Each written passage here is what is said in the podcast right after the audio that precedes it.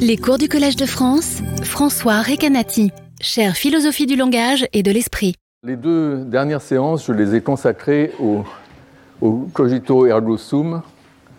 Évidemment, c'est assez normal dans un cours sur la première personne, pour plusieurs raisons. Une raison évidente, c'est que Descartes a en quelque sorte établi euh, pour longtemps une certaine perspective euh, qu'on peut appeler le primat de la première personne. C'est l'idée notamment que on a dans la conscience, disons, notre, notre pensée nous est donnée de façon directe.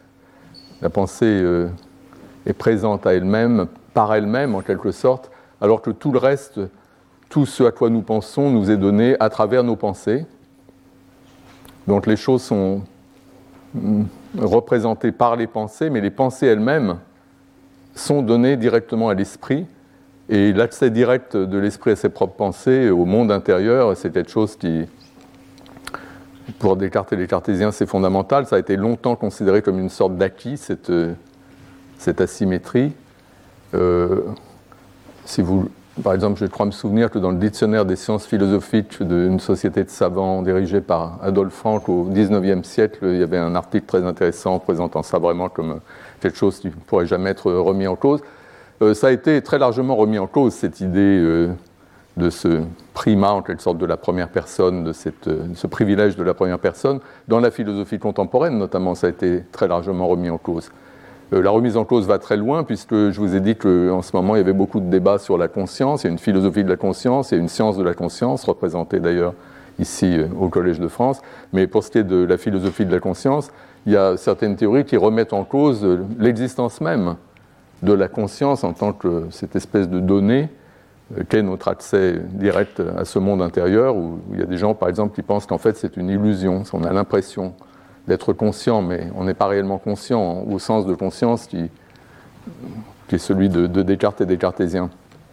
Donc la première personne, évidemment, c'est très important euh, pour Descartes, mais de façon plus terre à terre, j'avais introduit euh, la question du cogito en rapport avec la première personne à partir euh, du fait que le cogito lui-même, le je pense dont je suis, semble être essentiellement en première personne. Euh, on a en tout cas l'intuition que ça doit être en première personne, et si on le met en troisième personne, on voit bien que ce n'est pas la même chose. Mais ce n'est pas si évident de dire pourquoi ce n'est pas la même chose, parce que si on met en troisième personne, et que donc Descartes dit Descartes pense, donc Descartes existe, euh, c'est pas la même chose, mais néanmoins, c'est quand même une inférence valide, comme serait aussi bien valide, et je dis, suivant Descartes, l'inférence Descartes se promène, donc Descartes existe. Euh, mais ce n'est pas de ça qu'il est question dans, le cogito, et, et, le cogito doit être en première personne. Euh, ce n'est pas complètement évident de voir pourquoi. J'ai évoqué plusieurs euh, hypothèses pour expliquer le rôle de la première personne dans le cogito, mais le point, euh, enfin, ce sur quoi j'ai surtout insisté, c'est l'interprétation qui me paraît correcte que donne Intica dans un article bien connu qui s'appelle Le cogito ergo sum, inférence ou performance, où ce que dit, euh, ce que dit Intica, c'est qu'en fait, cogito ergo sum, je pense donc je suis, c'est pas vraiment une inférence antimématique, c'est-à-dire avec une prémisse euh, implicite, euh, je pense ou Descartes pense, pour penser il faut être, donc je ou Descartes existe. C'est pas vraiment ça. Ce qu'il dit, c'est que le je pense, c'est pas une prémisse, un fait dont on tire un autre fait. Euh, le je pense ici représente l'acte de penser. Et l'idée de Intika, c'est que l'acte de penser, il a un rôle à jouer parce que parfois le contenu de pensée c'est quelque chose qui entre dans une certaine relation avec l'acte de le penser. Et ça, c'est ce qu'on a dans euh, ce que les philosophes euh, analytiques au milieu du XXe siècle appelaient des, paradoxes pragmatiques. C'est le cas euh, en particulier d'une contradiction entre le contenu de pensée et le fait de le penser, ou entre le contenu d'un acte de parole et le fait d'accomplir cet acte de parole. C'était plutôt des cas d'actes de parole dont parlaient les philosophes analytiques de cette époque. Et ce que dit Intika, c'est que euh, on a quelque chose comme ça. Euh, je, n'existe pas. La, notre propre existence, nous la connaissons avec certitude c'est l'idée de Descartes, nous la connaissons avec certitude parce que nous ne pouvons pas en douter. Et la raison pour laquelle nous ne pouvons pas en douter, c'est que si nous en doutons, il y a une contradiction entre le fait que nous en doutions et, euh, et cette. Euh, ou plus exactement, analysons douter de quelque chose comme penser ou concevoir que la chose ne soit pas vraie. Euh, je ne peux pas croire que je n'existe pas. C'est impossible parce que ma pensée, quand je pense que je n'existe pas, le fait que je pense, c'est quelque chose dont je suis conscient. Et étant conscient de penser, je suis conscient d'exister tout aussi bien. Donc il y a une contradiction, de même qu'il y a une contradiction aussi à penser qu'on ne pense pas, puisque si on pense qu'on ne pense pas, le fait qu'on le pense contredit euh, ce qui est pensé. Euh, je mets tout ça dans les... Euh, je formule tout ça avec l'idée de penser, mais on en a les, mêmes phénomènes avec les, avec les, les actes de parole. Donc, c'est parce qu'il est impossible, sans contradiction pragmatique, sans contradiction entre le contenu de la pensée et le fait de le penser, c'est parce qu'on ne peut pas penser sérieusement qu'on ne pense pas ou qu'on n'existe pas, parce que ça entre en contradiction à ce moment-là avec l'acte de penser, cela dont on est conscient. C'est parce que cette contradiction nous empêche de donner notre assentiment à ce genre de pensée, même de façon hypothétique, comme dans le cas de Descartes et, du doute hyperbolique, c'est parce que le simple fait de douter ou de penser montre que, nous existons. C'est pour ça que, euh, selon Descartes, la pensée j'existe a une forme de nécessité. Ce n'est pas une nécessité métaphysique, car je pourrais ne pas exister, mais à chaque fois que je le pense, c'est nécessairement vrai, puisque, puisque je le pense, j'existe. Donc c'est l'interprétation du cogito que que Intika dit performative. Il parle de contradiction performative. Euh, performative, c'est le mot anglais perform, ça veut dire accomplir un acte. C'est donc la dimension de l'acte, c'est la dimension pragmatique. Ça veut, pragma aussi, c'est l'agir. Et à l'époque où on parlait des, paradoxes pragmatiques ou des contradictions pragmatiques, c'était donc, j'ai dit, le, milieu du XXe siècle. Intika écrit son article dans la, disons, c'est une période qui s'étend sur une vingtaine d'années et, l'article d'Untica est écrit, euh, disons, vers la, la fin, enfin, dans le courant de cette période. Donc c'est une période où on découvrait la dimension pragmatique du langage, c'est-à-dire le fait que, que parler, c'est accomplir des actes, c'est faire quelque chose. Donc quand on regarde les énoncés ou quand on s'intéresse au langage, il ne faut pas simplement s'intéresser aux formes syntaxiques ou au contenu sémantique, il y a autre chose qui est la dimension d'acte, ce qu'on fait quand on parle. Et ça, c'est la dimension performative ou la dimension pragmatique. Euh, parmi les, auteurs qu'on peut citer euh, correspondant à ce, courant, qui, ce courant, c'est ce que dans ma leçon inaugurale, je vais appeler la troisième révolution dans les sciences du langage, c'était la révolution de la pragmatique. Donc, dans, le milieu du XXe siècle, ça a été quelque chose de, très fort. C'est intéressant de suivre la carrière d'un philosophe comme Wittgenstein, par exemple. On parle du premier Wittgenstein et du second Wittgenstein. Et la différence, c'est effectivement que pour le second Wittgenstein, cette dimension pragmatique vient tout à fait au premier plan.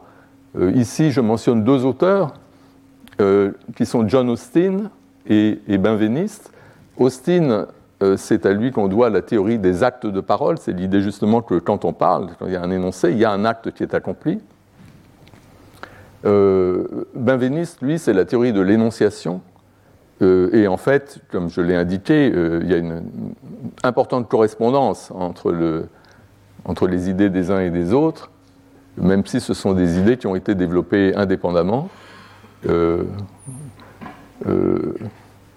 Et Austin est connu en particulier pour la découverte de ce qu'on appelle les énoncés performatifs, euh, ce qui se prend dans plusieurs exceptions, mais au départ, au point de départ de la découverte, il y a l'idée que certains énoncés, une classe particulière d'énoncés, a la propriété que c'est des énoncés qui servent à accomplir des actes, euh, comme par exemple je promets. L'énoncé je promets sert à promettre. Euh, il y a même des, sortes d'énoncés formulaires ou ritualisés qui servent à accomplir les actes dans le cadre de procédures relativement formelles, de procédures de mariage, enfin bon, il y a des, dimensions quasi légales. En tout cas, ce qui est intéressant, c'est le statut particulier de, ces énoncés-là, qui ne décrivent pas un fait indépendant. Ils constituent le promettre, dire je promets, c'est promettre. Euh, l'acte de promettre n'est pas quelque chose d'indépendant, indépendamment de l'acte de, l'énoncé je promets qui rapporterait l'acte. Ce que dit Austin, c'est que l'énoncé constitue euh, l'accomplissement de l'acte.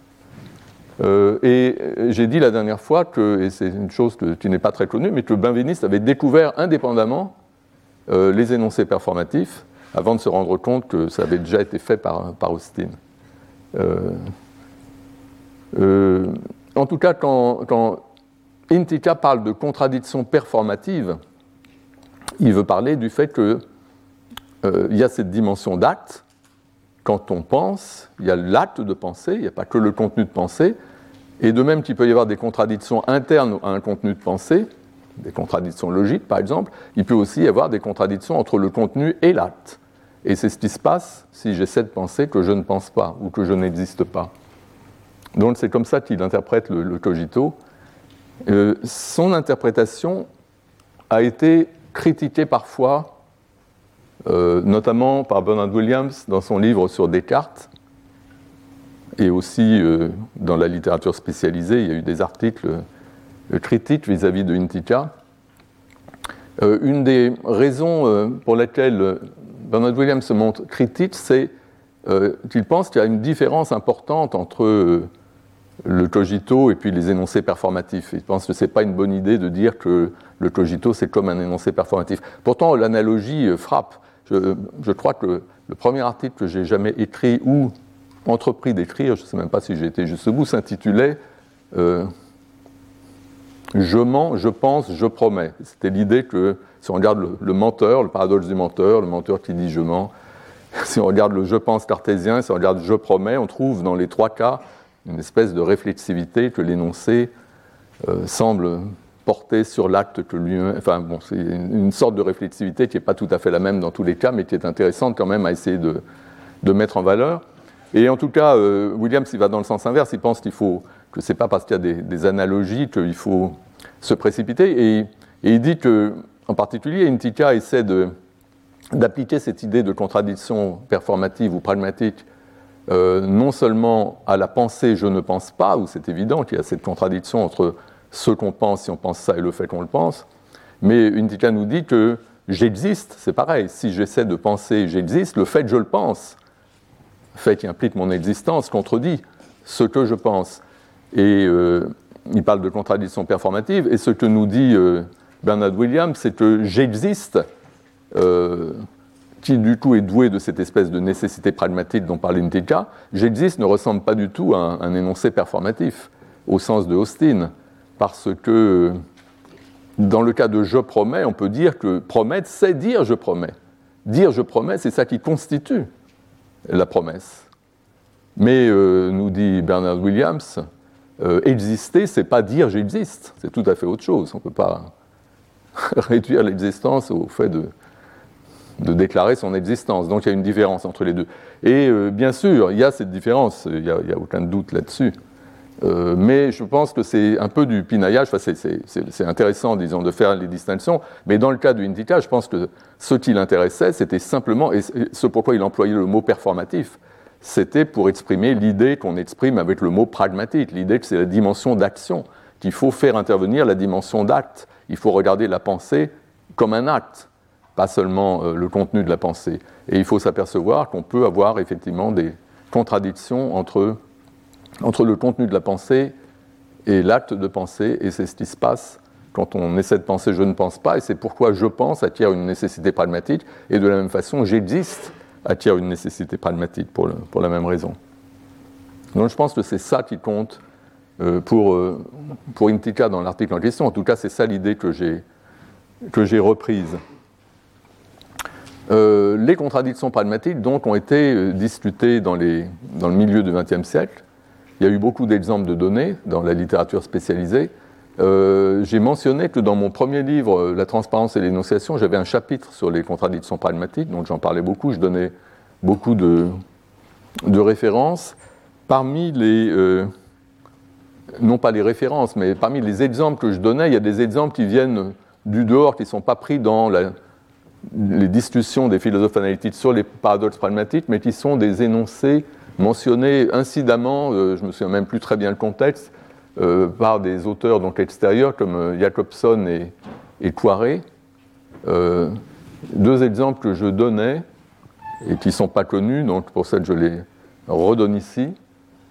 Euh, l'exemple de Jacobson d'une contradiction pragmatique, c'est l'énoncé L'adjectif enceinte s'emploie uniquement au féminin parce qu'un homme enceint est inconcevable. Euh, c'est un exemple que je trouve assez intéressant. Donc l'idée de ce que dit Jacobson, c'est que c'est une contradiction, parce qu'il nous dit qu'on ne peut pas employer le mot enceinte au, masculin, l'adjectif enceint au, masculin, et dans la phrase même où il nous dit que ce n'est pas possible, il le fait. Donc il montre bien, par son énoncé, que ce qu'il dit n'est pas vrai. En fait, on peut très bien l'employer au masculin, ne fût-ce que pour dire que c'est inconcevable.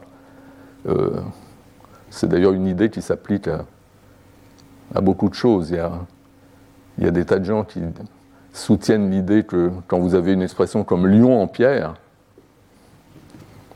eh ben, automatiquement, il y a un processus d'ajustement qui se fait, parce que comme ce n'est pas possible qu'un lion soit en pierre, forcément, dans lion en pierre, on comprend lion dans le sens non pas littéral de lion, vraiment l'animal, mais dans le sens peut-être métonymique de statue de lion, ou quelque chose comme ça. Effectivement, c'est l'interprétation normale de, lion en pierre. Un lion en pierre, on comprend que c'est une statue de lion en pierre. Mais enfin, ça ne veut pas dire que ce soit vraiment automatique au point que, que ce soit euh, mal formé ou impossible d'avoir lion littéralement en pierre littéralement. Parce qu'on peut très bien dire justement que ce n'est pas possible. Il ne peut pas y avoir de lion en pierre. Je peux dire ça pour signifier qu'un vrai lion de chair ben, il ne peut pas être en pierre. Et donc ça montre bien que, en fait, euh, c'est intéressant quand on se pose des questions de ce qui est sémantiquement possible ou impossible, c'est intéressant de regarder des énoncés qui énoncent des impossibilités, justement, parce que ces énoncés qui énoncent des impossibilités eux-mêmes révèlent qu'en fait, linguistiquement, bah, c'est quand même possible de parler de lion en pierre au sens littéral, de même que c'est possible de parler d'un homme enceint pour dire que c'est inconcevable. En tout cas, c'est un exemple de contradiction pragmatique, euh, dont je ne me souviens plus très bien le contexte. Euh, et, et je ne me souviens plus très bien le contexte non plus, mais donne comme exemple de contradiction pragmatique l'énoncé Le navire sur lequel je me suis embarqué a péri avec tout son équipage. Euh, et là, la contradiction, c'est que bah, s'il nous le dit, c'est que tout le monde n'a pas péri. Ça ne peut pas être vrai. Parce que si c'était vrai, il ne serait pas là pour le dire. C'est ça l'idée. Et toujours, le mécanisme de la contradiction pragmatique, c'est l'idée que ce que nous dit un certain énoncé ne peut pas être vrai, puisque le locuteur nous le dit. Le fait qu'il nous le dise implique que le contenu est faux. Donc c'est quelque chose d'extrêmement simple, et c'est cette idée-là que Intika pense, euh, applique au cogito, comme d'ailleurs je le faisais moi-même dans la transparence et l'énonciation dans ce, dans, dans ce chapitre sur les contradictions pragmatiques où je parlais notamment du cogito. Alors dans le chapitre en question, je mentionnais l'idée qu'il y a deux classes de contradictions pragmatiques, deux façons de, voir les contradictions pragmatiques. Euh, et je vais parvenir sur ce que je disais dans, ce livre et sur cette distinction, mais je voudrais aujourd'hui faire une autre distinction qui est apparentée, mais ce n'est pas tout à fait la même, euh, entre, disons, deux classes de, contradictions pragmatiques.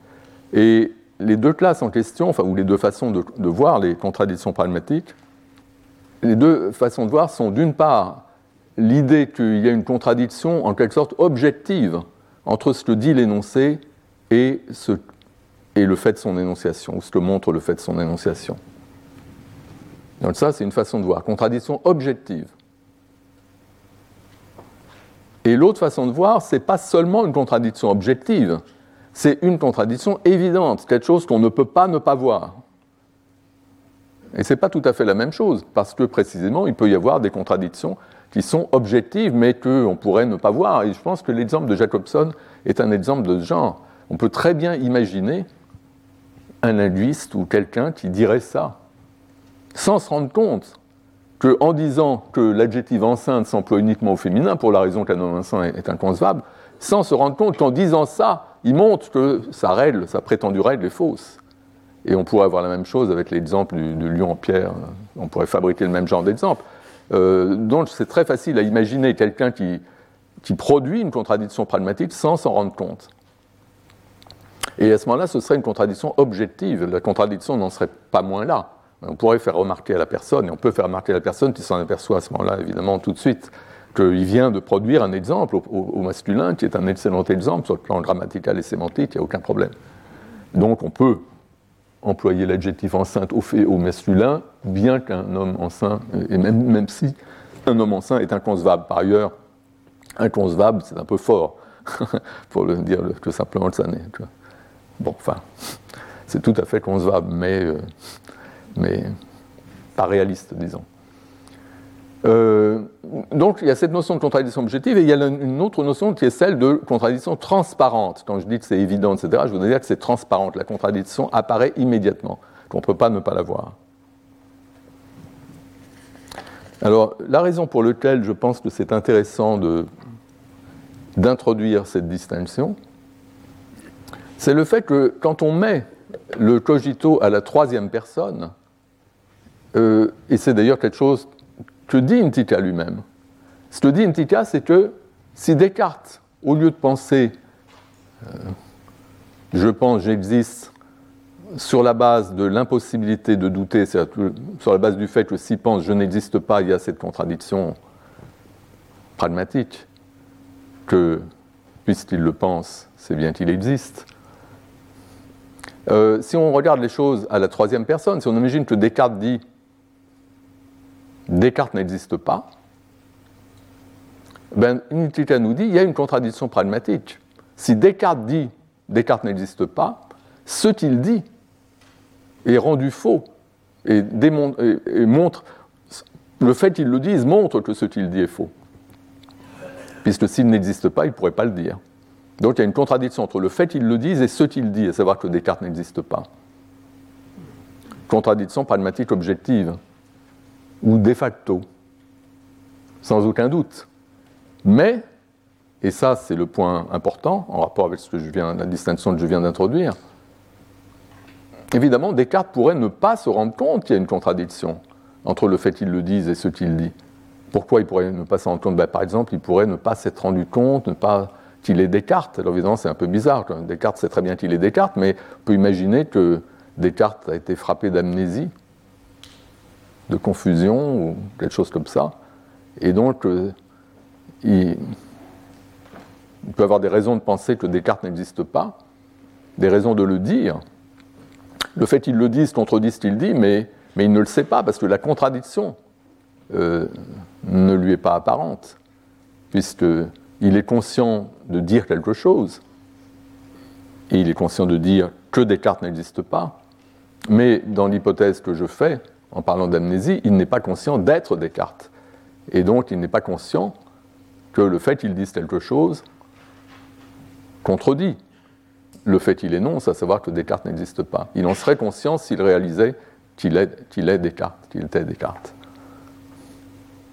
En tout cas, euh, simplement que Descartes dise ou pense Descartes n'existe pas, engendre une contradiction pragmatique objective, mais pas encore une contradiction transparente, puisqu'il y a cette, chose nécessaire en plus, qui est que Descartes doit réaliser que Descartes, c'est lui-même. Et on peut imaginer des, situations où il ne l'imaginerait pas, où il ne le saurait pas. Euh, les choses changent évidemment si on met à la première personne. Je n'existe pas. Parce que là, même si Descartes pense je n'existe pas, ou s'il dit je n'existe pas, il y a à nouveau une contradiction pragmatique entre le fait qu'il le dise et, ce qu'il dit. Il dit qu'il n'existe pas et il le dit, donc il faut bien qu'il existe. Mais ce n'est pas seulement ici une contradiction pragmatique objective. Parce que même s'il est amnésique, même s'il ne sait pas qui il est, ben, il peut encore employer je. Je renvoie à celui qui parle, à lui-même, conscient de parler. Il renvoie de façon consciente à lui-même et dans le même temps, il dit qu'il n'existe pas, et donc la contradiction entre ce qu'il dit et euh, le fait qu'il le dise, fait dont il est conscient et dont il existe, euh, la contradiction est immédiatement apparente. quand on dit je. Et donc c'est la raison pour laquelle il faut formuler les choses en première personne pour que la contradiction pragmatique soit apparente, soit de jure et non de facto. Et c'est le fait que la personne dont on parle, dont on dit qu'elle n'existe pas, soit désignée par je, qui établit l'identité entre cette personne dont on parle et celle dont on est conscient qu'elle est en train de parler. Et c'est cette identité-là qui fait que la contradiction est immédiatement apparente. On ne peut pas garder les deux choses séparées, comme c'est possible dans le cas à la troisième personne. Si on reprend les idées euh, présentées la dernière fois, les idées des cartésiens, selon lesquelles, euh, quand on pense, il y a un certain contenu de notre pensée que nous avons dans l'esprit, mais la pensée est présente à elle-même aussi à travers la réflexion virtuelle, je suis conscient de penser.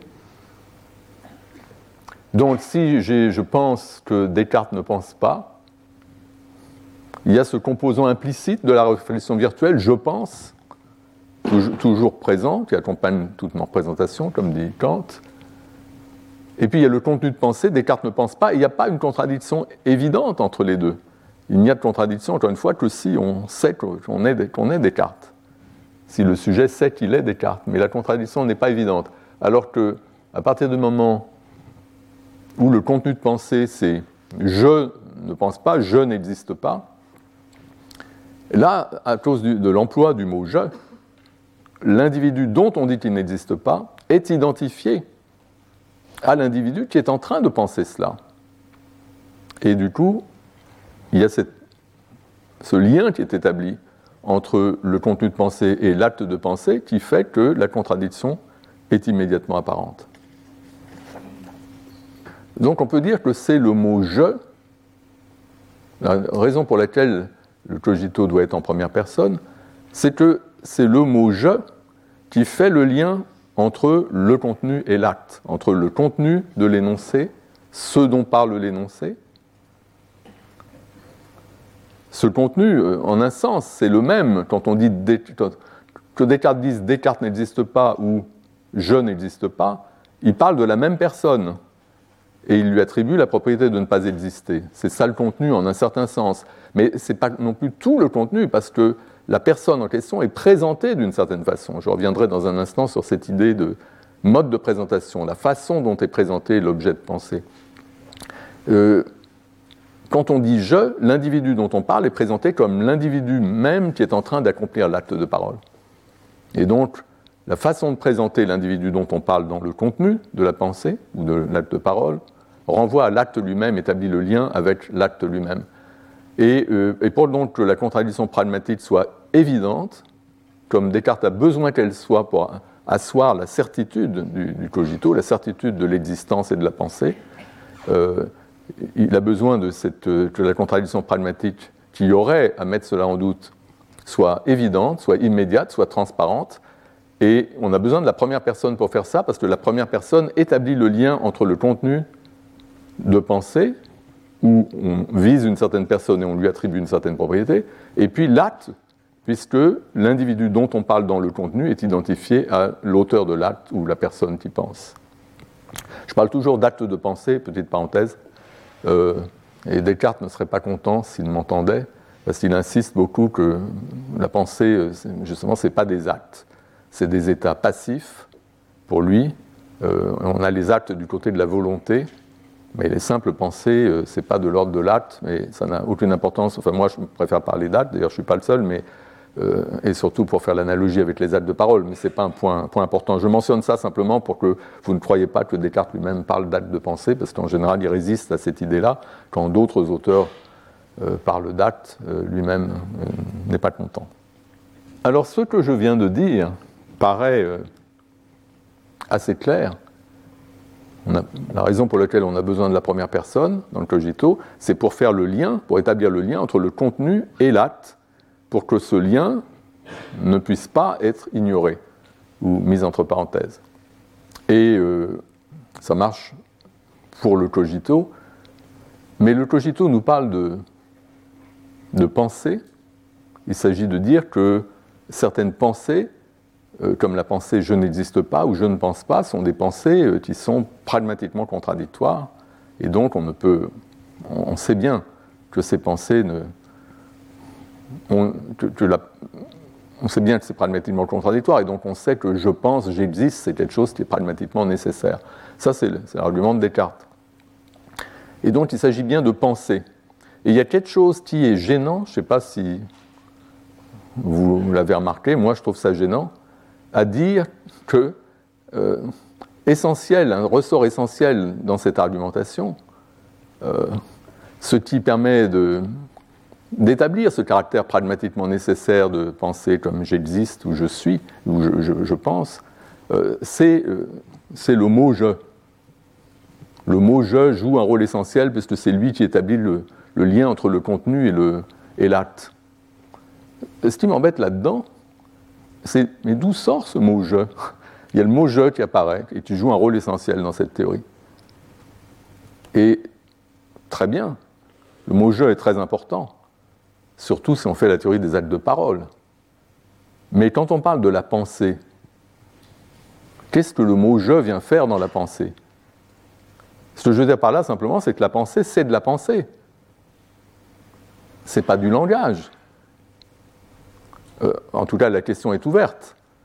Euh, certes, on pense avec des mots dans beaucoup de circonstances, mais on ne pense pas qu'avec des mots. Et en tout cas, si on voulait réduire la pensée à du langage, on peut le faire, mais c'est une thèse. Une thèse philosophique relativement coûteuse, c'est quelque chose qui n'est pas du tout évident, donc il faut l'argumenter, etc. On ne peut pas le présupposer. Donc on a cette idée que, certaines propriétés de, la pensée, notamment euh, ce caractère pragmatiquement nécessaire de certaines pensées, ou peut-être le lien immédiat que nous avons avec nos pensées, tout ça aurait à voir avec le mot je qui est un mot, et ça implique donc une dépendance par rapport au langage qui est une chose qui mérite au moins d'être d'être discuté. Ça ne va pas du tout de soi. En fait, on en a déjà discuté, souvenez-vous.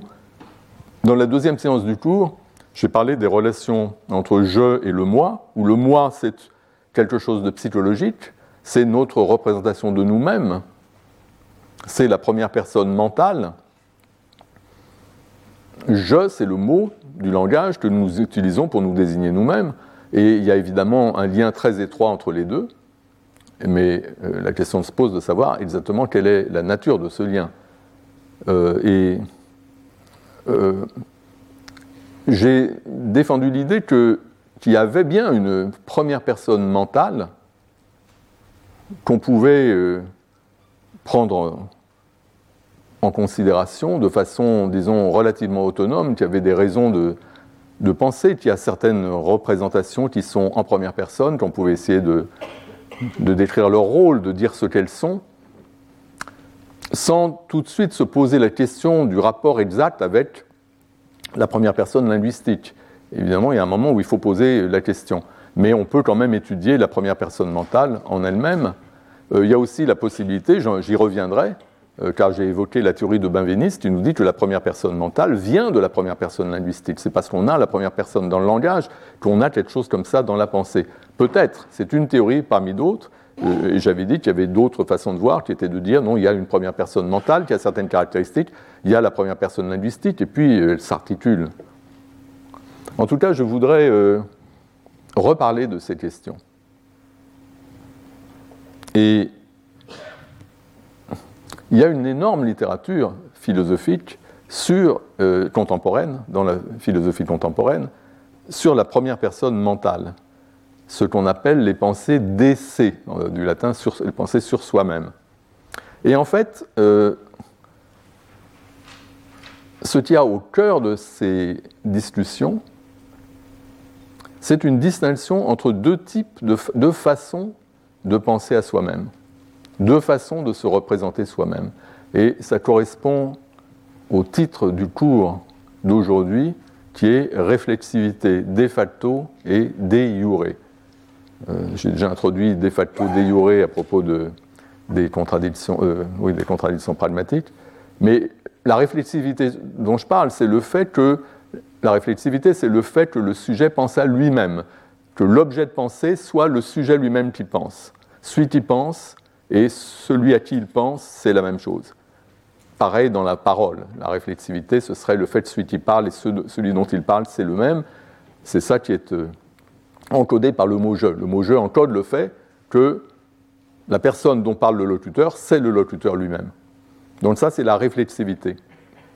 L'identité du sujet et de l'objet. Et ce que je dis, c'est que la réflexivité peut être de facto, c'est un fait, que, que, le locuteur parle de lui-même, ou que le locuteur, que le penseur pense à lui-même. Ça peut être de facto, ça peut être un fait objectif en quelque sorte, ou ça peut être déjuré, c'est-à-dire quelque chose dont on ne peut pas ne pas se rendre compte. Ça reprend un peu l'idée euh, qu'il y avait avant. Donc je dis, dans la littérature, euh, il y a une grosse littérature sur les pensées d'essai. Euh, il y a beaucoup d'auteurs. les deux principaux, c'est sans doute Castaneda, qui est l'introducteur d'une batterie d'exemples qui ont connu un grand bonheur, une grande circulation ensuite, ces exemples. Donc c'est Castaneda le premier qui a écrit une série d'articles où il présente des exemples de la distinction que je viens de mentionner, euh, suivi par John Perry qui a repris euh, ce type d'exemple-là en inventant d'autres exemples de son cru, et surtout c'est lui qui a popularisé ces théories. Les euh, Castaneda, c'était des écrits assez difficiles et donc qui étaient un peu connus, mais pas tellement, alors que John Perry a vraiment réussi à, faire en sorte que, que tout le monde discute ces questions-là et il a problématisé les choses de façon que les gens ont vu qu'il y avait des problèmes importants qui étaient liés à ces distinctions. Euh, Ce n'est pas les seuls, je mentionne ici aussi euh, David Kaplan, que j'ai déjà mentionné, David Lewis, qui a été un des grands théoriciens du, décès, de ce que c'est de cette pensée en première personne, et puis il y en a d'autres comme Arthur Pryor et Peter Deitch, etc.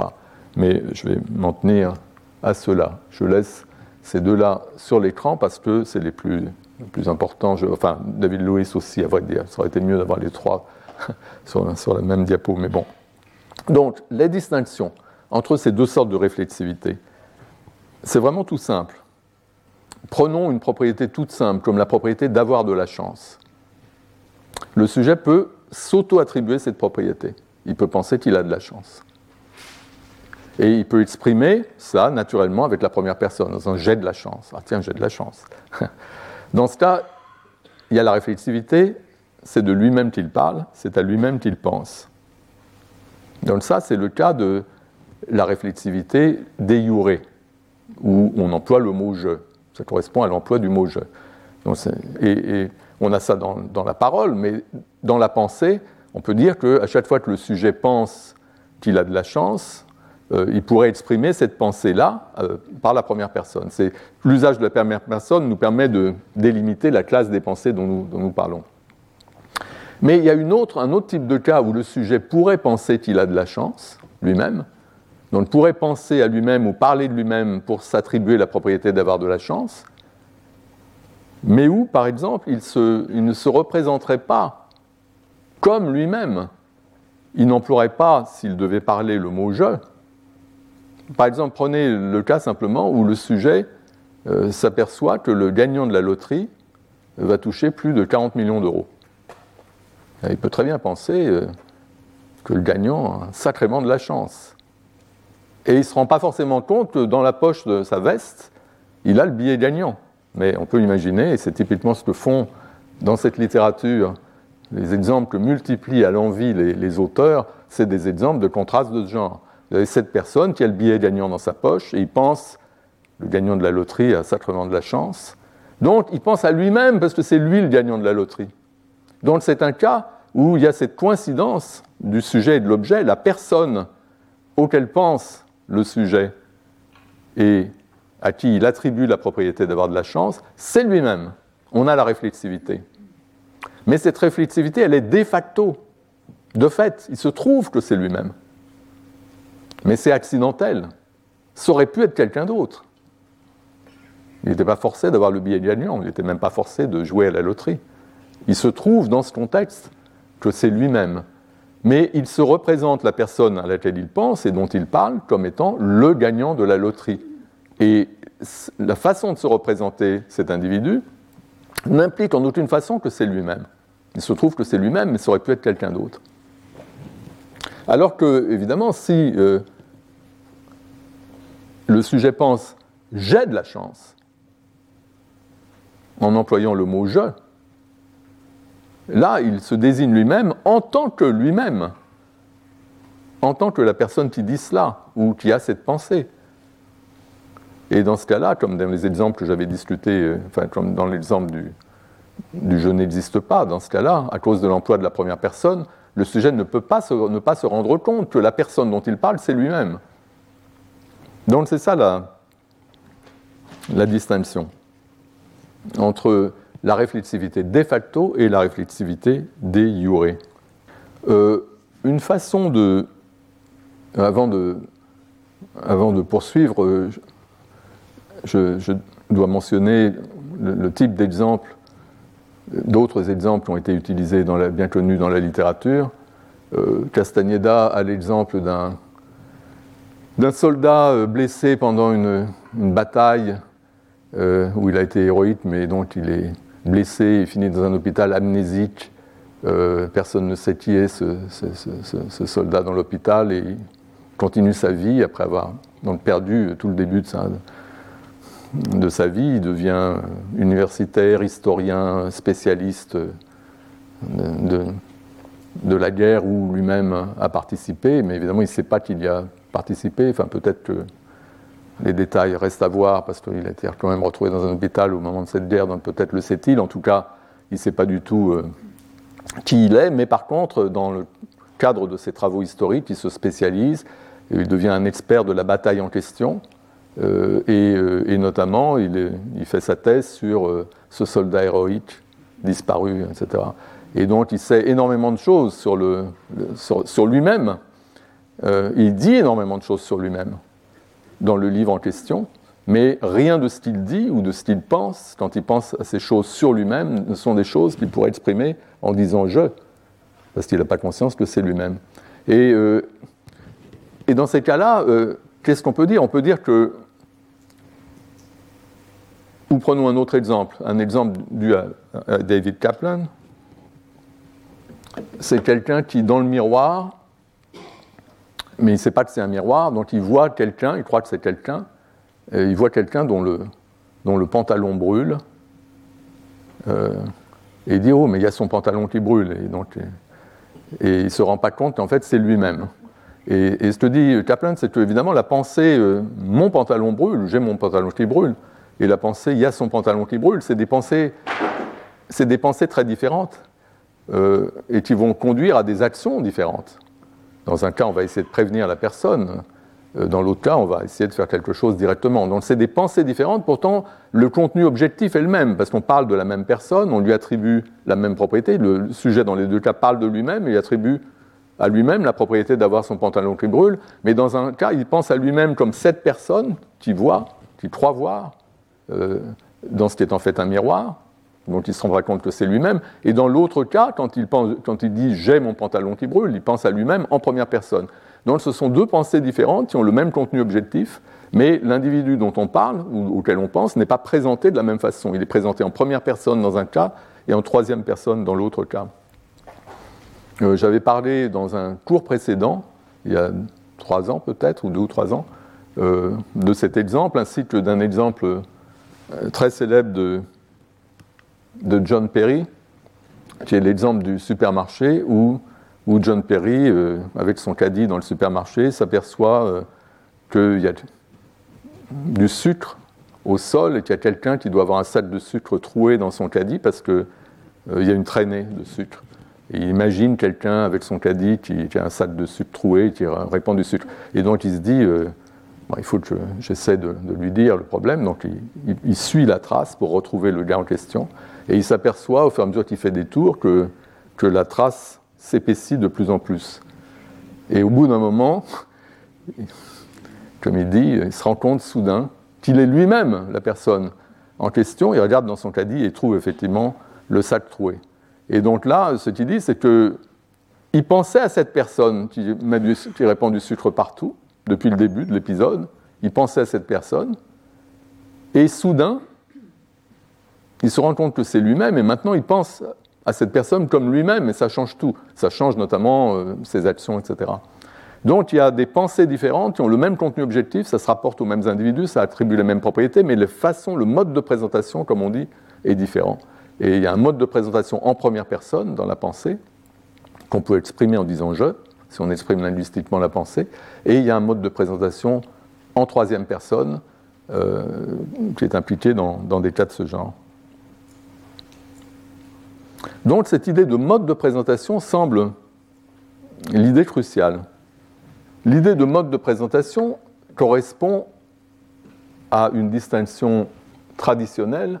Il y avait la distinction euh, logique entre la compréhension et l'extension d'un concept. L'extension d'un concept, c'est ce qui tombe sous le concept. La compréhension, c'est le contenu euh, du concept. Euh, par exemple, le gagnant de la loterie, on peut dire que c'est un concept singulier si on veut, ça se rapporte à un certain individu. Supposons que ce soit moi le gagnant de la loterie avec le billet dans la poche. je peux penser le gagnant de la loterie, avoir un concept qui se rapporte donc à moi-même, mais je peux aussi penser à moi-même ou parler de moi-même à travers, euh, en vous disant par exemple celui qui vous parle. Si je dis celui qui vous parle, c'est un autre concept, ça se rapporte aussi à moi-même. Ce n'est pas le même concept, c'est la même extension, ça se rapporte au même individu, mais la compréhension n'est pas la même, le contenu n'est pas le même. Euh, dans les discussions contemporaines, on parle d'intention euh, avec un S plutôt que de compréhension.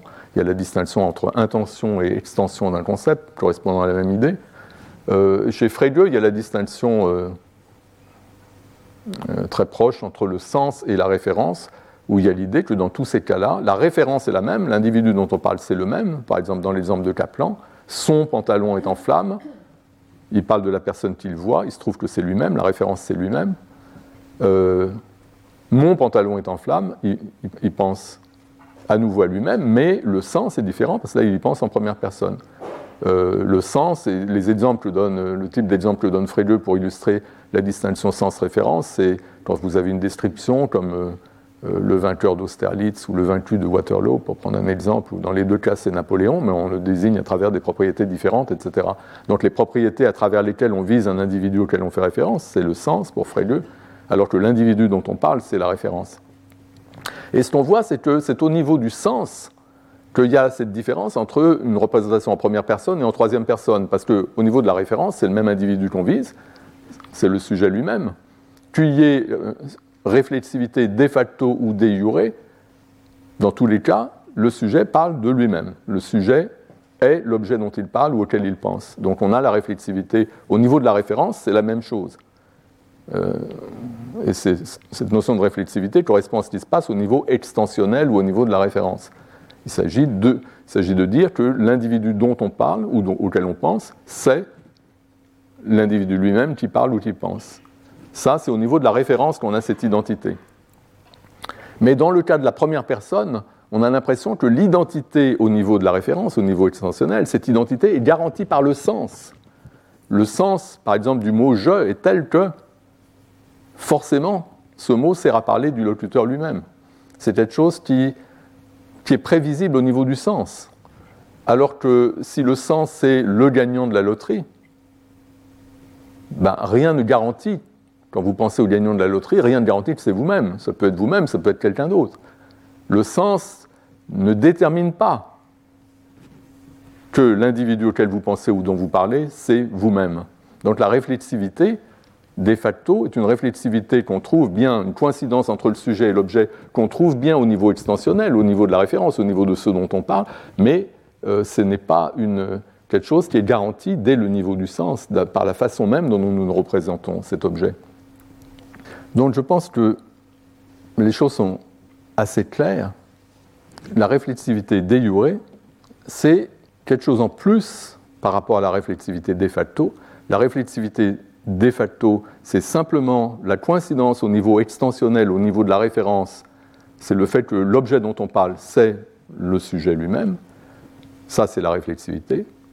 Mais on a réflexivité déjurée seulement dans les cas où cette coïncidence est quelque chose qui est imposé par le sens, c'est-à-dire par la façon dont ce dont on parle ou ce à quoi on pense est représenté ou présenté. Donc il y a quelque chose au niveau de la façon dont on se représente ou dont on présente l'objet dont on parle ou auquel on pense, qui garantit le fait que cet objet, ça doit être le sujet lui-même.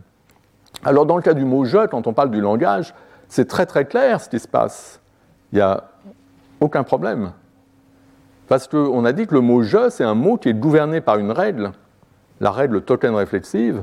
Le mot je s'utilise pour se désigner soi-même. Le locuteur utilise le mot je pour se désigner lui-même le locuteur. C'est ça la règle. Donc la règle d'emploi du mot je garantit l'identité du sujet et de l'objet. Parce que c'est encodé par le mot je. Donc le mot je encode cette règle qui impose l'identité du sujet et de l'objet.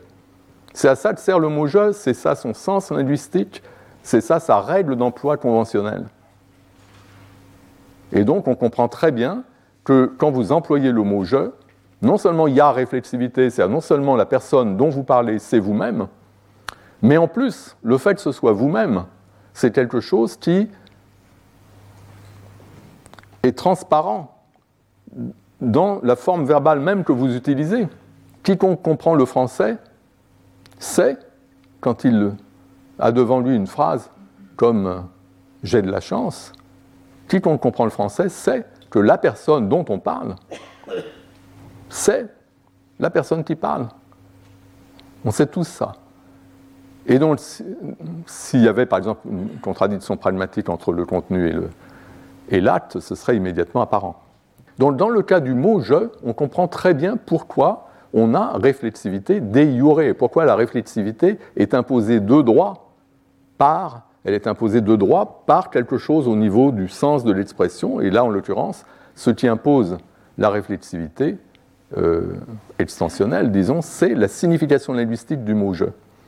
Alors que quand on se désigne soi-même d'une autre façon, comme par exemple le gagnant de la loterie, ou ce type que je vois, et je montre ce qui est en fait un miroir, etc., dans tous ces cas-là, euh, la façon dont je me représente l'objet ne nous impose en aucune façon que cet objet soit nous-mêmes, et même s'il se peut que dans les faits ce soit nous-mêmes. Donc on comprend très bien ce qui se passe dans le cas du mot je. Et le problème, car il y a un problème, et je reviens donc à en fait, ce que j'avais commencé à vous dire avant cette sorte de, parenthèse pour vous parler des discussions sur les pensées en première personne dans la littérature contemporaine.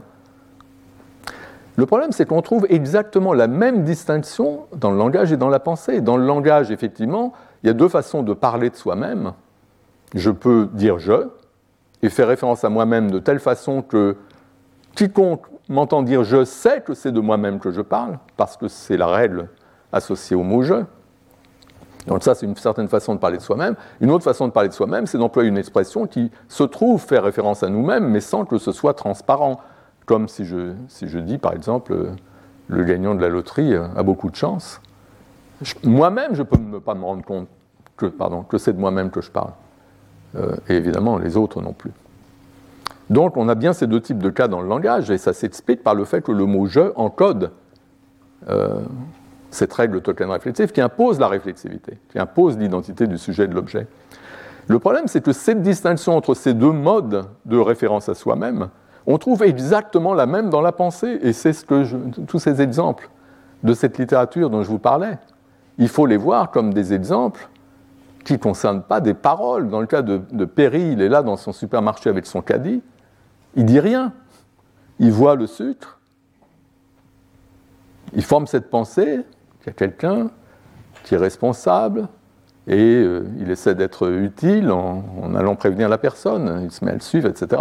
Et puis soudain, au bout d'un moment, après avoir fait trois ou quatre tours et vu qu'il y avait de plus en plus de sucre, soudain, l'hypothèse qu'il est lui-même la personne qu'il recherche euh, vient à son esprit. Et donc là, on passe d'une façon de se représenter l'individu qu'il cherche à une autre façon de se le représenter en première personne. Il n'y a pas de langage là-dedans, enfin, il peut y avoir du langage, pour autant que la pensée implique du langage. Disons simplement, il y a Perry qui pense. Et on a dans la pensée cette distinction entre la réflexivité de facto et de jure. Il y a des cas où on pense à soi-même en première personne et où on sait bien que c'est à nous-mêmes que nous pensons, parce qu'on pense d'emblée en première personne. Et puis il y a d'autres cas où on pense à nous-mêmes, mais c'est une réflexivité de facto, on n'est pas forcé de se rendre compte que c'est nous-mêmes, et même si on s'en rend compte, la façon dont on se représente nous-mêmes, c'est pas en tant que nous-mêmes, mais euh, à travers un autre, une autre voie. Donc on trouve cette même distinction dans la pensée. Et pour l'instant, la seule théorie qu'on a qui explique la distinction, elle l'explique dans le cas du langage, en disant le mot je en français est gouverné par cette règle que je désigne la personne qui parle. Et parce qu'on a cette règle, quand vous dites je, ben, ça ne peut être que vous, donc la réflexivité est déjurée. Mais qu'est-ce qui se passe dans la pensée Nous avons exactement la même distinction.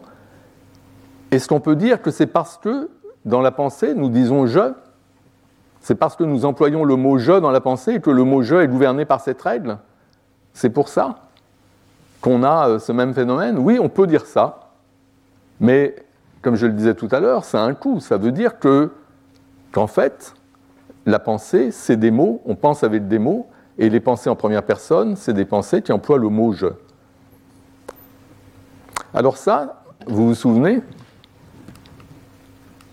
c'est l'idée de Benveniste.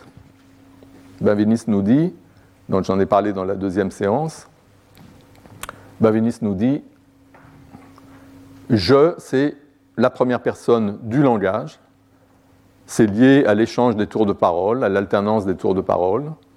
C'est une fonction qui est communicative, quelque chose de très spécifique, mais à partir du moment où on a je, ça nous donne une façon de penser à nous-mêmes.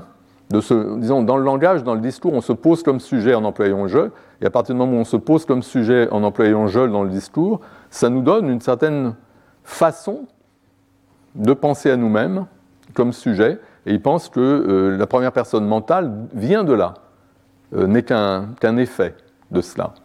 Et que, au fondement de tout ça, il y a la première personne linguistique. Donc c'est la théorie qu'il défend, et j'avais dit qu'une théorie moins radicale consisterait à dire qu'on avait la, première personne mentale, il faut dire ce que c'est, on a la première personne linguistique et on peut les articuler. Et c'est cette voie-là que moi j'ai j'ai suivi, j'ai euh, essayé de répondre à des objections que Benveniste fait à cette deuxième façon de voir, en montrant que les objections n'étaient pas, euh, pas l'adhésion. Euh, je n'ai pas critiqué la théorie de, de Benveniste, mais maintenant je souhaite aujourd'hui présenter une objection de principe à cette théorie. Donc ce n'est pas simplement une objection de fait due euh, à toutes sortes de choses que les psychologues, de données que les psychologues ont amassées pour montrer qu'il y a bien une première personne mentale dont on peut voir les rudiments chez certains animaux, etc. Donc je ne veux pas parler de, ça, je veux parler vraiment d'une question, euh, une, question de principe, quelque chose d'assez fondamental. Euh, et donc ce qu'on va faire, c'est qu'on va supposer, enfin, je ne vais pas supposer que le Bameniste a raison, mais plus exactement, admettons donc qu'il y a cette règle qui gouverne le mot je.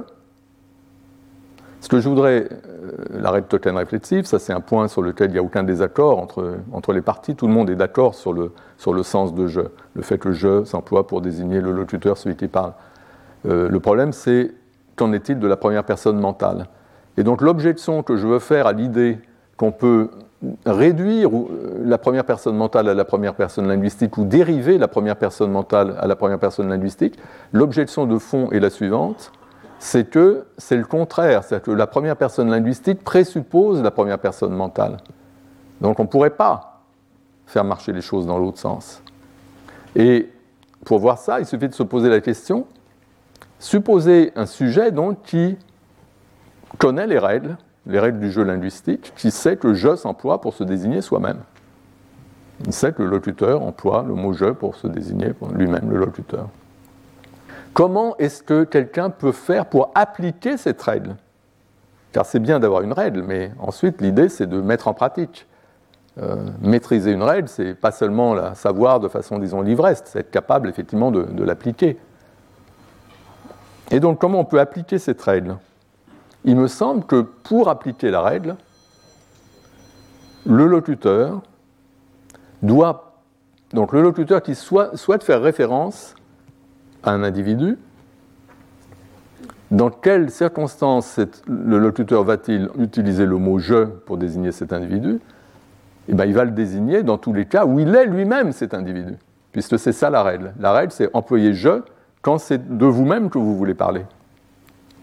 Donc pour employer le mot je, je pense que le locuteur doit penser à lui-même comme lui-même. Il doit avoir l'intention de dire quelque chose sur lui-même, et puisque c'est de lui-même qu'il entend parler, il va employer le mot je, puisque le mot je est le mot qu'on emploie pour se désigner soi-même.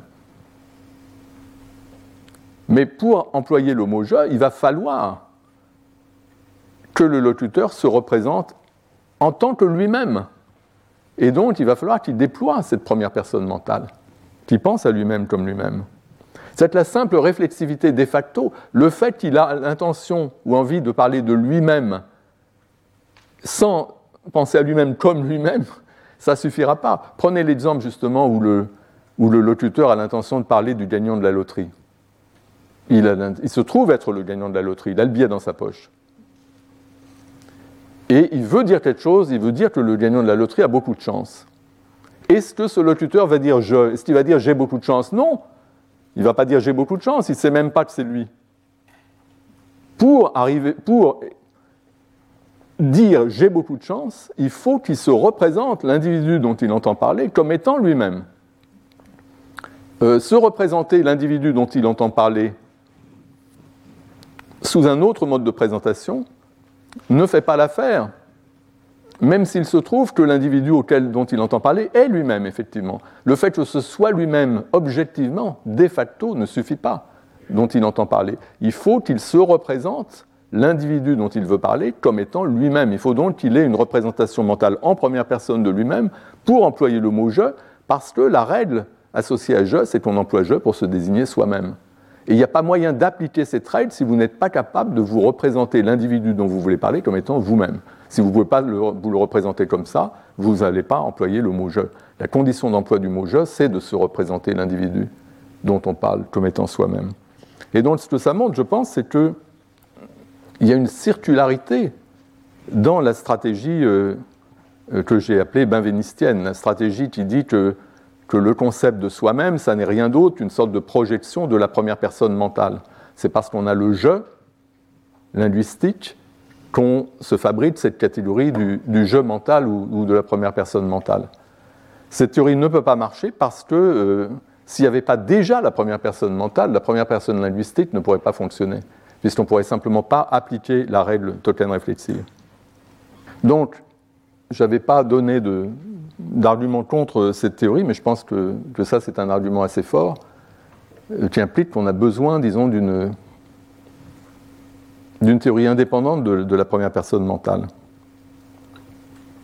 Alors j'avais parlé aussi d'une autre stratégie euh, que la stratégie benvenistienne, qui consiste à non pas à dériver donc le moi du jeu, mais plutôt à souligner le parallélisme entre les deux et le fait notamment que l'analyse que j'ai appelée token réflexive, donc qui fonctionne pour les indexicaux du langage, fonctionne aussi, toutes choses égales par ailleurs, pour une classe de représentation mentale qui correspondent aux indexicaux du langage, mais qui doivent être étudiés de façon autonome, qui sont les, ce que j'ai appelé les concepts égocentriques. Je ne sais pas si j'ai en fait employé l'expression, j'avais prévu d'en parler, je ne suis pas sûr d'en avoir beaucoup parlé, mais ce sont une classe de concepts particuliers euh, qu'on peut exprimer par les indexicaux comme je, tu, ici, maintenant, etc. Euh, il y a ces mots, les indexicaux du langage, qu'on analyse à travers la règle token réflexive, mais il y a aussi une classe de concepts ou de représentations mentales qu'on exprime par ces mots-là, mais qui ont une existence psychologique euh, indépendante. Alors, dans le cas, de, dans le cas des indexicaux du langage, j'avais dit qu'il y avait un schéma général qui s'applique, qui est que le mot type, un mot comme je, a une signification conventionnelle, constante, euh, qui est cette règle d'emploi. Euh, et la règle d'emploi, ce qu'elle nous dit, c'est que une occurrence particulière du mot, le token qu'on a là, en bas, euh, à gauche ou à droite, ça dépend comment on regarde, que une occurrence particulière du mot désigne l'individu qui se trouve dans une certaine relation avec cette occurrence, c'est l'individu qui produit l'occurrence. Donc je désigne la personne qui dit je.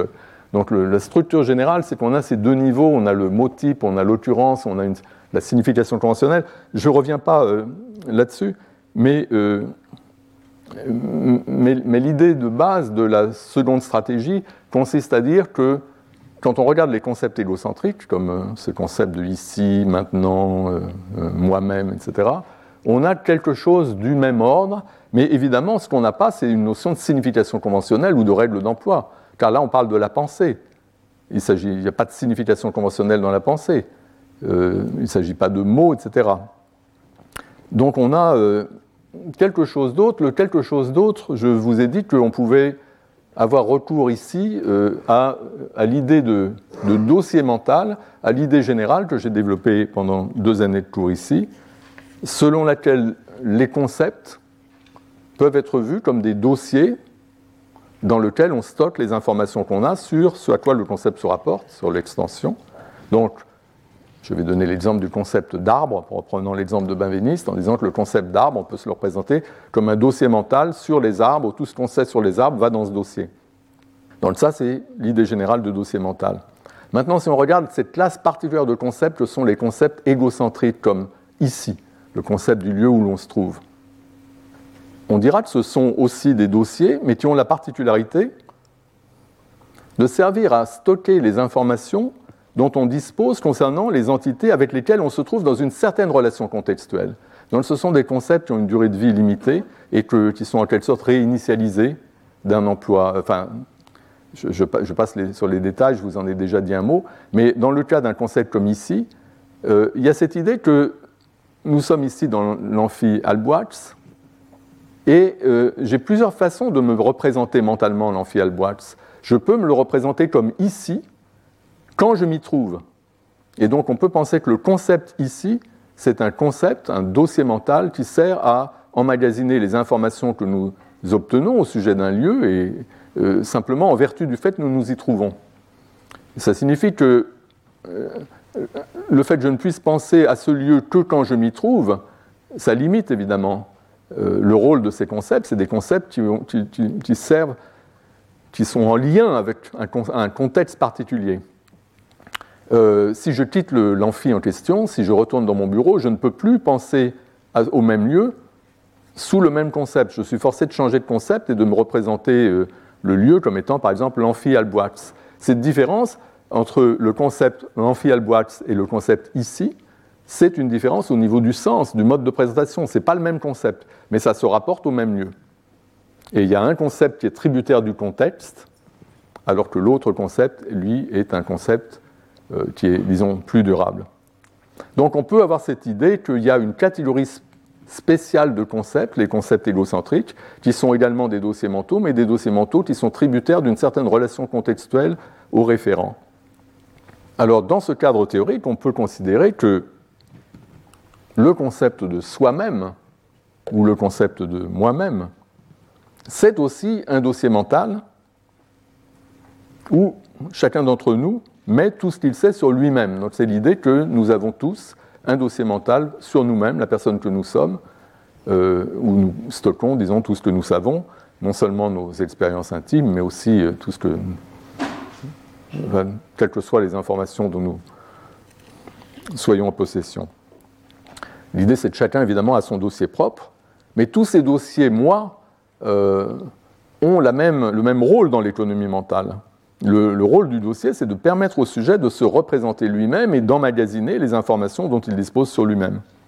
Alors ici, quelle est la relation à l'objet? J'ai dit que dans le cas, par exemple, du concept ici, la relation, c'est le fait qu'on se trouve dans le lieu auquel se rapporte le concept. Dans le cas d'un concept démonstratif comme cet ordinateur, ben la relation, c'est le fait que je le vois, disons, que je peux porter mon, attention sur lui. Dans le cas du concept soi-même, il y a aussi une identité, mais c'est une identité très spéciale. Ici, c'est l'identité. Euh, c'est l'identité. Euh, excusez-moi, il y a aussi une relation. Je, dis aussi l'identité. Dans le cas du, concept de soi, il y a aussi une relation à l'objet, mais la relation est très spéciale, c'est l'identité, l'identité du sujet et de l'objet. Euh, c'est cette relation-là. Quand on est l'objet auquel on pense, on peut se représenter cet objet sous, ce concept moi-même. Mais on ne peut penser à un individu comme soi-même que si l'on est l'individu en question. De même qu'on ne peut penser à un lieu comme ici que si l'on se trouve dans, dans le lieu en question. Donc il y a toujours une relation qui conditionne le possible déploiement du, du, concept en rapport avec un certain objet. Donc, dans cette théorie, on a quelque chose qui garantit la réflexivité extensionnelle, le fait que le sujet que est l'objet auquel il pense, ou l'individu auquel il pense, cette identité, le fait que le sujet soit l'objet, c'est quelque chose qui est garanti au niveau du concept lui-même. Si vous déployez le concept moi-même pour penser à un individu, ben le fait que ce soit le concept moi-même que vous déployez garantit que l'individu, c'est vous-même, parce que c'est un concept que vous ne pouvez employer que pour penser à vous-même. Donc c'est exactement pareil que le mot je dans le langage. Le mot je dans le langage s'emploie pour se désigner soi-même. Si vous employez le mot je pour parler d'un individu, le fait que l'individu dont vous parlez ce soit vous-même, qui est la réflexivité, ce fait est garanti dès le niveau du sens du mot que vous utilisez. C'est garanti par la règle linguistique associée au mot. Et de même, quand vous pensez à vous-même en première personne à travers le concept de soi-même, le concept égo, comme je l'appelle souvent, euh, quand vous faites ça, bah, le fait qu'il y ait cette identité du sujet et de l'objet, que la personne à qui vous pensiez ce soit vous-même, c'est garanti par la nature même du concept que vous déployez. Et donc, on a une explication de la réflexivité de jure, le fait que la réflexivité soit garantie dès le niveau du sens, c'est expliqué par cette théorie du concept de soi comme un concept égocentrique conditionné par l'existence d'une certaine relation à l'objet qui est ici l'identité. Donc tout ça est très bien, mais il y a un problème que je dois rapidement vous présenter et le problème, c'est que. C'est dommage, hein, parce que là, on avait vraiment l'impression qu'on avait réussi. Et le problème, c'est que l'objection de circularité que j'ai faite à Benveniste, une objection assez forte, eh bien, on a l'impression que, qu'elle peut facilement, cette objection, être ressuscitée et retournée contre la théorie que je viens d'exposer. Et donc, je dois absolument vous en dire un mot. Et le mieux, c'est de prendre un exemple. L'exemple d'un lycéen qui vient de passer les épreuves du bac, qui attend les résultats et qui, donc le jour venu, se presse devant les résultats. Donc là, euh, on a un lycéen à qui j'ai donné un nom? Je l'appelle Loïc Balu-Perroche. Et il est très content parce qu'il voit son nom dans la liste. Et il pense, je suis reçu. Et il se met à sauter partout et puis il appelle ses parents, etc. Dans la théorie que j'ai exposée, de ce que c'est que s'auto-attribuer la euh, pensée, s'auto-attribuer la propriété d'être reçu en, pensant en première personne je suis reçu, dans la théorie que je viens d'exposer, ça signifie qu'il ajoute à son dossier mental égo, son dossier sur lui-même, la propriété d'être reçu. Et donc il est très content. Et la question que je pose, c'est qu'est-ce qui lui permet de mettre cette information dans son dossier sur lui-même? Tout ce qu'il a vu sur la fiche, c'est son nom. Il a vu dans la liste des reçus Loïc Balu-Perroche. C'est parce qu'il sait que Loïc Balu-Perroche, c'est lui-même. C'est pour ça qu'il peut conclure qu'il est reçu et qu'il peut mettre l'information dans son dossier sur lui-même. Mais imaginez une situation à la péri à nouveau. Imaginez qu'il soit amnésique et qu'il ait oublié jusqu'à son nom. Donc, voyant le nom en question sur la liste des reçus, il voit Loïc Baluperoche, mais ça ne lui, dit pas qu'il est reçu et il ne se met pas à sauter partout. Donc, ce que montre cet exemple, ce que montrer cet exemple, c'est que pour mettre une information dans le dossier ego, le dossier moi, qui est régi par, qui a ce rôle de servir à mettre les informations que nous obtenons sur nous-mêmes, donc pour mettre une information dans ce dossier, il faut que nous sachions que l'information en question est une information sur nous-mêmes.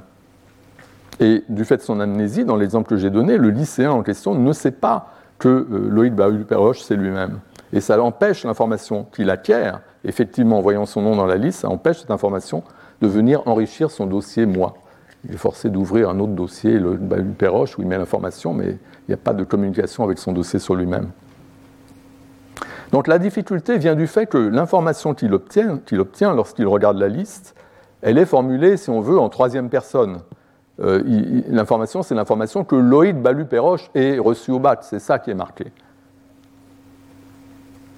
Et pour conclure, je suis reçu, et donc pour mettre l'information dans son dossier sur lui-même, il doit se représenter Loïc Luperoche comme étant lui-même. Et ce que ça veut dire, c'est que pour convertir l'information à la troisième personne selon laquelle Loïc Baluperoche est reçu en une information à la première personne et donc pour pouvoir la mettre dans son dossier sur lui-même, eh ben, il doit déjà posséder le concept de lui-même.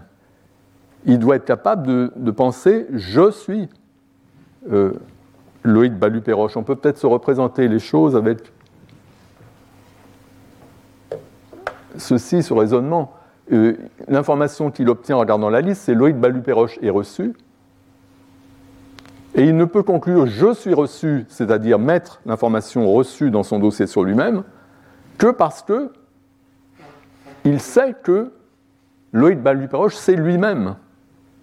Mais savoir que Loïc Baluperoche c'est lui-même, former cette représentation intermédiaire implique qu'il est déjà une représentation de lui-même. Donc c'est une, objection qui est comparable à l'objection qu'on a faite à Benveniste. Euh, Benveniste voulait réduire le concept de soi à la première personne linguistique, et l'objection, c'est que la première personne linguistique est gouvernée par une règle qu'on ne peut appliquer que si on possède déjà une représentation de soi-même en tant que soi-même.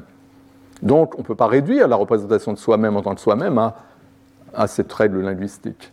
Mais là, ce qu'on voit, c'est qu'on a une nouvelle théorie qui nous dit, non linguistique, qui nous dit le, le concept de soi-même, c'est simplement un dossier mental égaux qui a un certain rôle. Euh, et, on met les informations sur nous-mêmes dans ce dossier. Et là, l'objection, c'est qu'on ne peut faire ça que si on se rend compte que les informations en question sont des informations, sont des informations sur nous-mêmes. Et il faut donc déjà qu'on possède ce concept de nous-mêmes. Et donc ça montre qu'on ne peut pas réduire ce concept de nous-mêmes à ce dossier mental égaux.